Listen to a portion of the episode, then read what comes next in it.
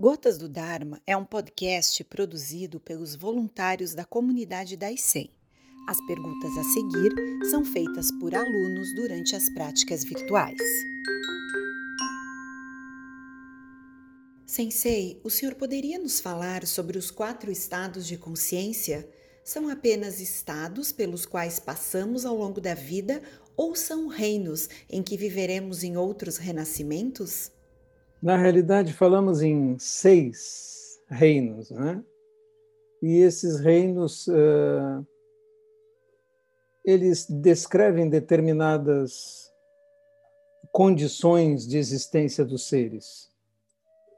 O inferno é um lugar onde há a predominância da raiva, do ódio. Né?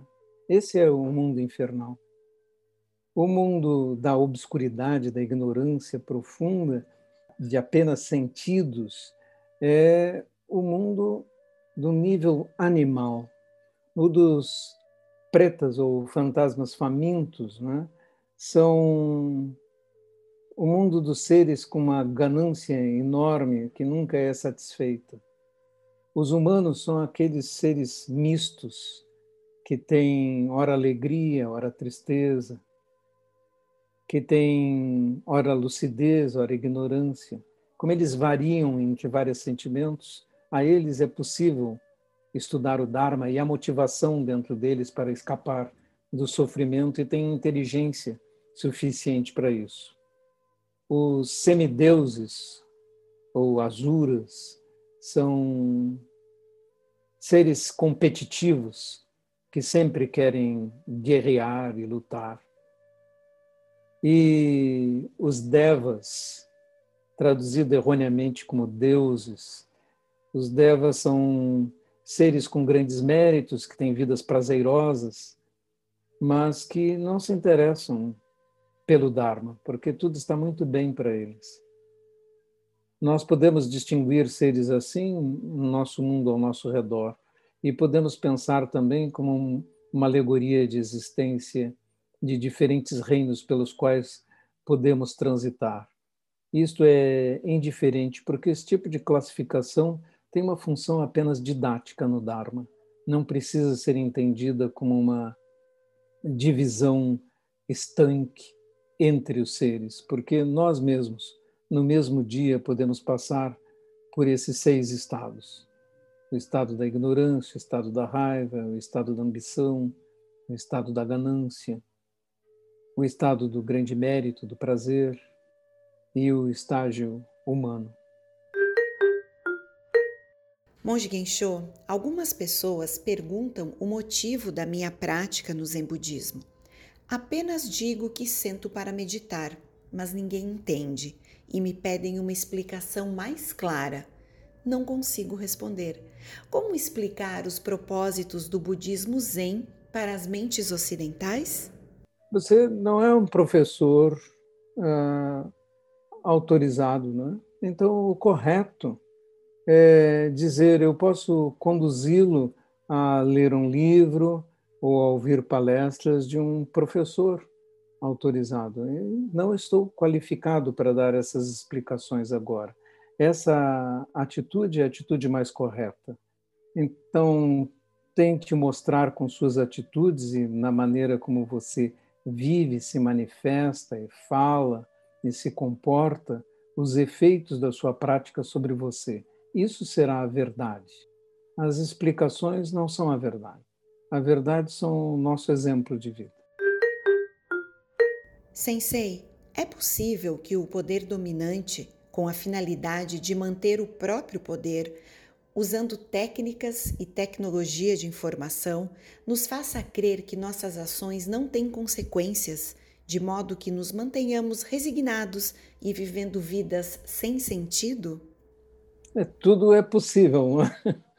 Na realidade, uh, os mais diferentes experimentos sociais já aconteceram e é, sempre é citado o, a famosa citação de Goebbels, ministro da propaganda de Adolf Hitler, de que se mentirmos muito, alguma coisa ficará. Então, é necessário que nós tenhamos mentes críticas para separar mentira de realidade não acreditar em teorias fáceis, em conspirações e simplificações do que acontece no nosso mundo. Do outro lado, nós sentamos para praticar o budismo para obter lucidez, mentes claras e não estarmos submetidos a nada. Buda mesmo foi um professor que disse: não acreditem em mim, testem e experimentem. E esta é a mesma coisa que eu repito: não acreditem em mim, experimentem. Se Zazen funciona, então é verdadeiro. Se você tem experiências, então essas experiências ter a sua confiança, porque são suas próprias experiências espirituais pessoais. Acreditarmos em pessoas pela sua autoridade, poder ou pela sua capacidade de manipulação propagandística é uma coisa em que as pessoas caem com certa facilidade. O exemplo que acabamos de usar é porque o país mais culto do mundo na época, a Alemanha, acabou primeiro elegendo, claro, com uma minoria pequena, que foi quem votou no Partido Nazista no início, em 1933. Mas depois, com o tempo, com algum sucesso e bastante propaganda, a maioria da população acreditou nas suas teses e o apoiou decididamente. Como um país tão culto caiu nessa esparrela? E isso deve nos fazer crer que todos, todos os povos podem ser enganados dessa forma e a maioria pode ser conduzida a pensamentos errôneos desde que se use argumentos convincentes e bastante publicidade. Não é um assunto novo, é um assunto muito velho. Como manter nossa mente livre? É importante, no caso do, do Zen, a proposição de dizer o mestre não é a fonte da verdade em si, mas um guia para obtermos nossas experiências e nossa sabedoria. Uma história famosa de um mestre Zen, a quem um aluno perguntou: O senhor foi aluno do grande mestre Fulano de Tal? E ele disse: Sim, fui aluno dele. E o senhor aceita tudo que ele lhe ensinou? Ele disse: Aceito 50% e rejeito 50%. Mas como o senhor rejeita 50% do que lhe ensinou o grande mestre Fulano de Tal? E o mestre respondeu: se eu aceitasse 100%, não seria digno de meu mestre. Monge Gensho, o que o senhor pode nos falar sobre a depressão e as suas possíveis causas? A depressão e a fobia social me assolaram muito cedo, aos 15 anos mais ou menos, e acabei não trabalhando, só concluí o ensino fundamental.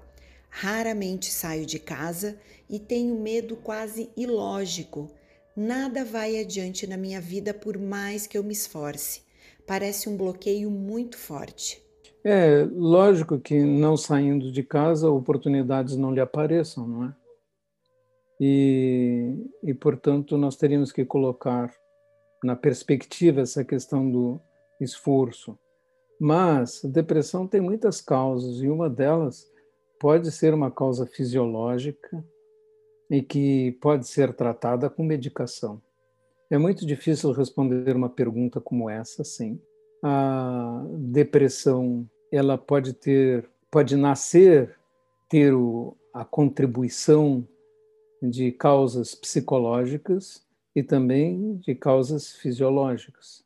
E, portanto, ela tem que ser tratada nos dois aspectos a meditação e o budismo podem servir como um coadjuvante nesse tratamento, mas é necessário, num caso como você está relatando, a participação de um médico especializado nessa questão e também de terapia psicológica adequada. Sensei, o despertar pode ser permanente ou uma experiência? São dois tipos de despertar? E depende da profundidade, não é? as primeiras experiências de despertar são meros vislumbres.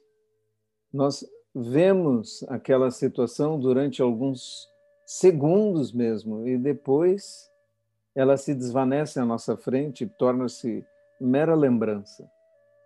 Já é um kensho, um ver nossa verdadeira natureza, mas é muito fugaz, muito curta a experiência. Alguns alunos da nossa própria sanga vêm me contar experiências que são mais do que samadhi, não é? E são experiências de Kensho, mas são vislumbres. Ou seja, você levantou a ponta do véu, olhou para o outro lado, viu que tem luz, mas logo a seguir você pensa qualquer coisa, ou se congratula a si mesmo por estar conseguindo ver algo. Ah, eu tive uma experiência. E elas se desvanecem. E essas experiências acontecem até mesmo com pessoas que não são necessariamente praticantes do Zen. Não são experiências incomuns, são experiências que sucedem com mentes que estejam suficientemente vazias, calmas. O que acontece no Zen é que nós temos um método para acalmar a mente e levar a mente a uma condição tal em que samadhi torna-se possível, ou seja, calma, concentração, estado no momento presente, mente límpida, que propicia a oportunidade para acontecerem experiências de despertar. No entanto, as experiências de despertar, como descritas naquele texto que tantas vezes eu cito, nos Dez Passos do Boi, que é um texto clássico do Zen. Então, essas experiências de despertar, elas vão sendo cada vez mais profundas e longas.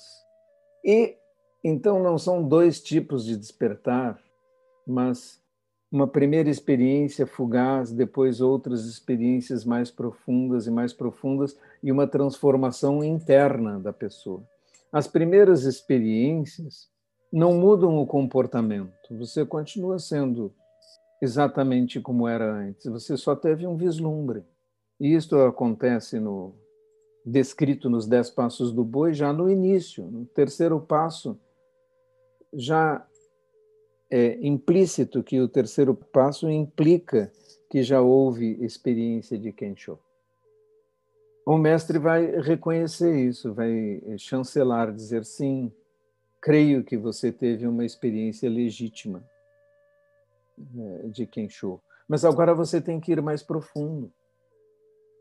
Porque cada passo é como numa tabela logarítmica, dez vezes mais difícil que o anterior. O quarto passo é muito mais difícil que o quinto, que, ou quer dizer que o terceiro, o quinto mais, o sexto grandes professores que já conheci, nós podemos dizer: ah, é, vemos que há uma realização espiritual, mas ainda tem isso ou aquilo, não é?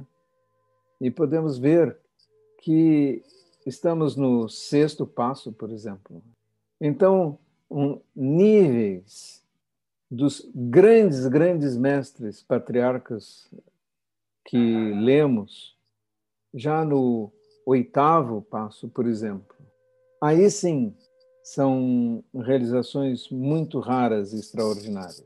Então é necessário nós compreendermos que despertar então tem muitos níveis, desde um pequeno, quase insignificante, até um magnífico e maravilhoso nível extraordinário e raro de encontrar.